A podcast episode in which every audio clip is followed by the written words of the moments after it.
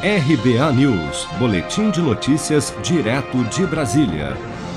O prefeito de São Paulo, Bruno Covas, confirmou na manhã desta quinta-feira a morte do primeiro paciente com Covid-19 na capital paulista por falta de leito de UTI. Infelizmente, nós tivemos já o primeiro caso que aconteceu na zona leste da cidade de São Paulo, uma pessoa falecer sem conseguir atendimento aqui na cidade de São Paulo.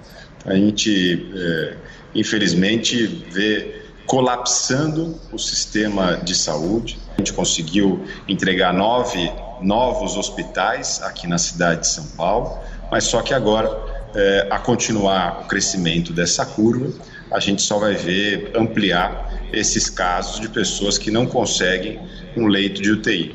A vítima foi um morador de São Mateus, na zona leste de São Paulo.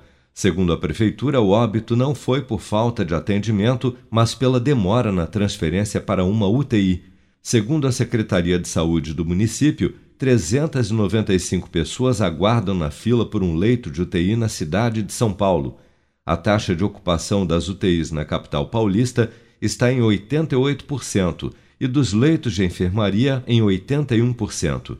Desde a última segunda-feira, dia 15, todo o estado de São Paulo, incluindo a capital, está na fase emergencial, com restrições ainda mais rígidas do Plano São Paulo para tentar conter o avanço alarmante do novo coronavírus nas cidades paulistas.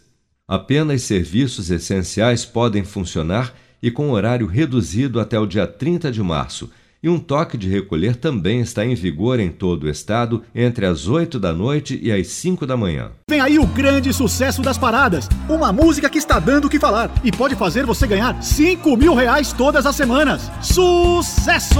Eu vou poupar de montão e aproveitar a maior promoção. Posso até ganhar mais de um milhão. É poupanção. Promoção Poupança Premiada Sicredi. A sua economia pode virar um dinheirão. Traga sua poupança para o Sicredi e concorra a 2 milhões e meio de reais em prêmios. Confira o regulamento em poupancapremiadasicredi.com.br.